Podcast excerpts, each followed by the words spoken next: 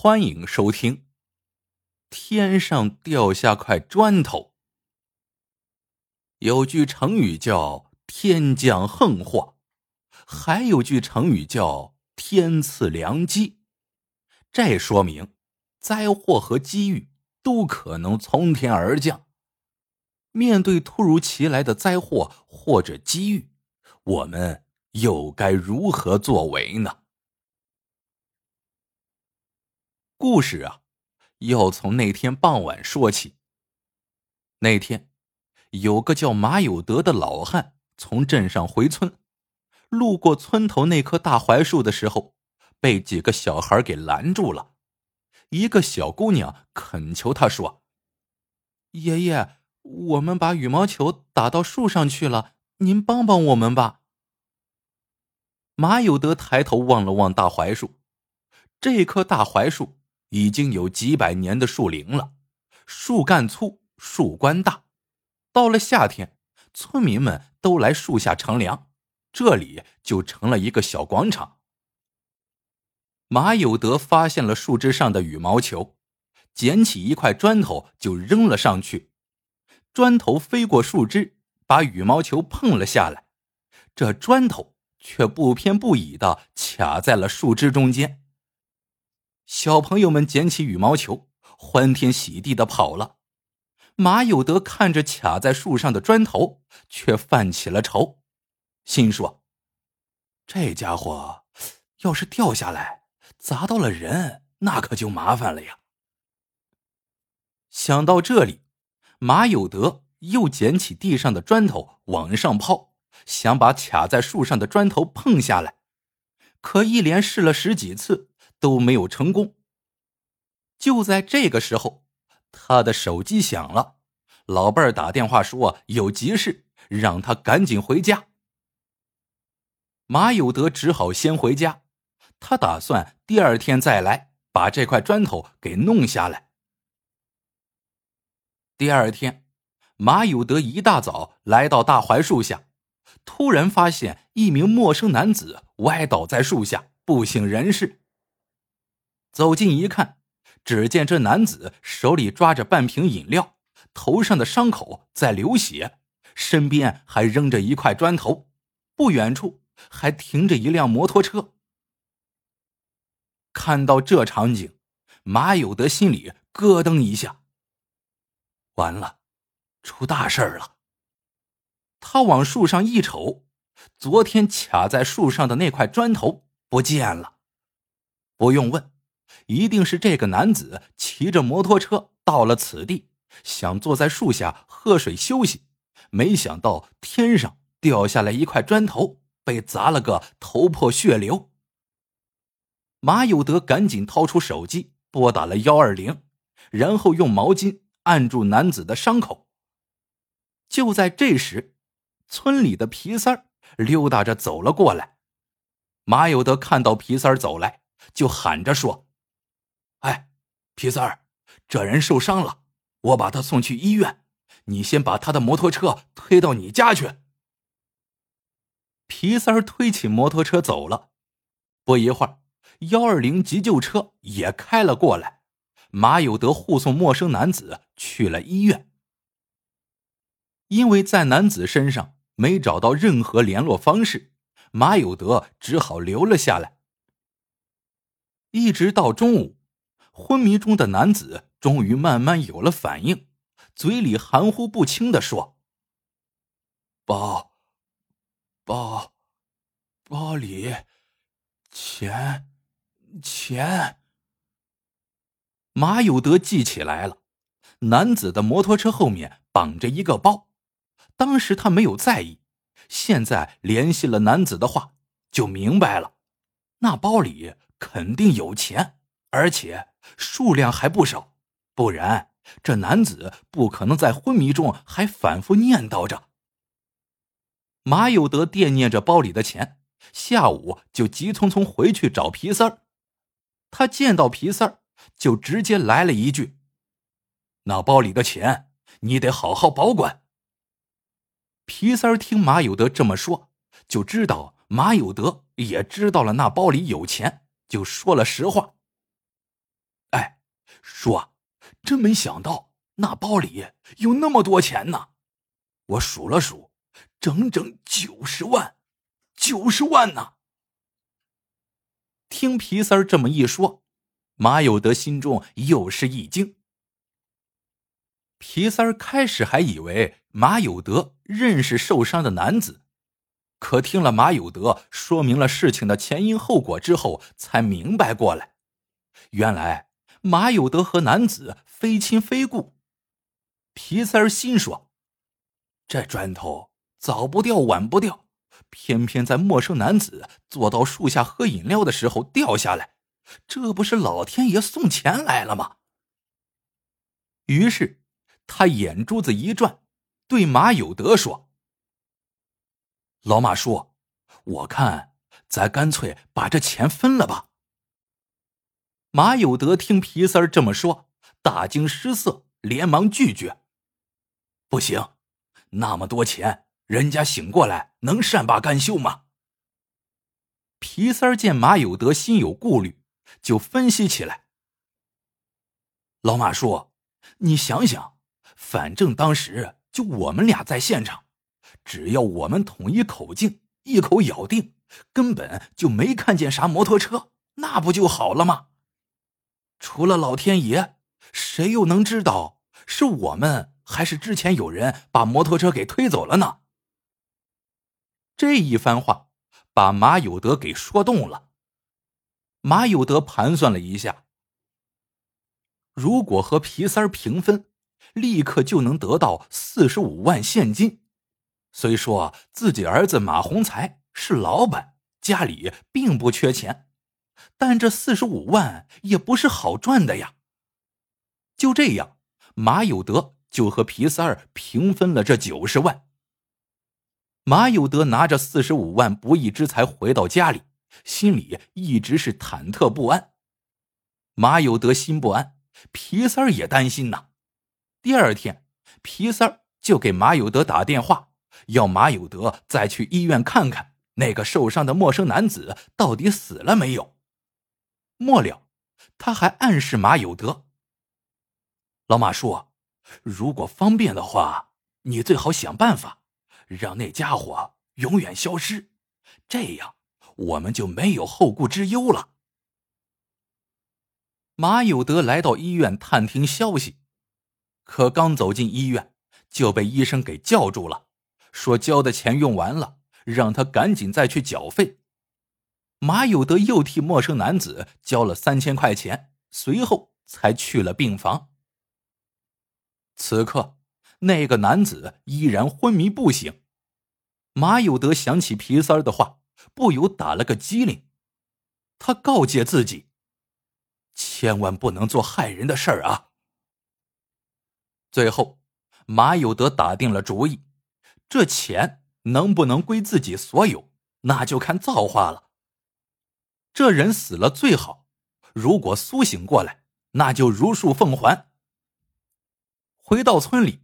马有德找到皮三儿，说了自己的打算。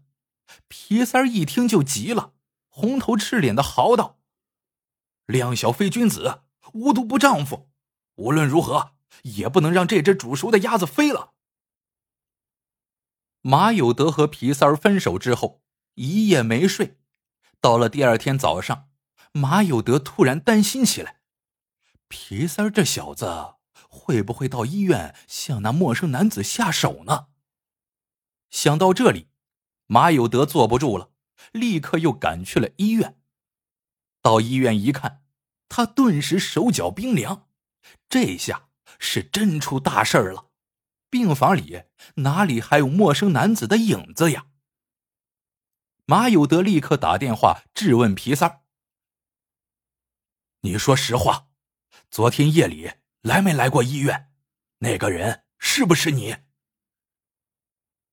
皮三儿一听，立刻乐了。老马叔，你想哪儿了？我也只不过是嘴上说说而已，我哪有那个胆呀？马有德想想也是，杀人毕竟不是人人都敢干的。他正要去找医生问问，医生先找到他了。医生疑惑不解的说。你送来的伤员也真怪，他昨天傍晚醒了过来，到半夜竟悄悄走了，连个招呼都没打。”马有德从医院回到家里，认真的想了想事情的前因后果，最后还是不放心，只好去找皮三商量。他忧心忡忡的说：“那人走的奇怪呀，也许是神智都还没有完全清醒过来，但他说不定哪一天清醒过来了，就会来找咱要钱来呀。”皮三儿听完。就宽慰他说道：“那也不见得呀，说不定他是个逃跑的贪官，那些钱本来就是一笔见不得光的不义之财呢。”皮三儿越分析，马有德越觉得有道理，终于松了一口气。就在马有德为得一笔横财而暗暗高兴的时候，没想到一件倒霉事也接踵而来。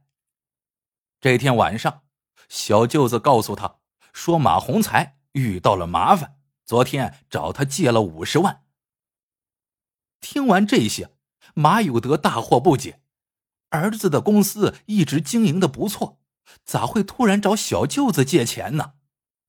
他不放心，就追问小舅子：“洪才的公司到底发生了什么事情？”小舅子告诉马有德。洪才前几天损失了一百多万现金，具体原因他也没有多说，只是关照舅舅别告诉老父亲，免得他担心。马有德一听宝贝儿子遇到了麻烦，没有迟疑，立刻带上这四十五万去找儿子。马洪才看着父亲带来的四十五万，既感动又惊奇，忙问父亲：“这钱哪来的？”马有德经不住儿子的反复盘问，就如实说了出来。马洪才知道这钱的来历之后，当场就责备起父亲来：“爸呀，您可真糊涂呀！怎么能做这种事情呢？这是犯法的呀！”马有德被儿子一说，感觉事态严重，于是回到村里劝说皮三儿和他一块儿去公安局把事情说清楚。一开始，皮三儿还是推三推四的。马有德警告道：“既然这样，我先去了，你等着公安上门吧。”皮三儿一看这事情掩盖不过去，只好不情愿的答应了下来。根据马有德他们提供的线索，警察觉得这个陌生男子肯定有问题。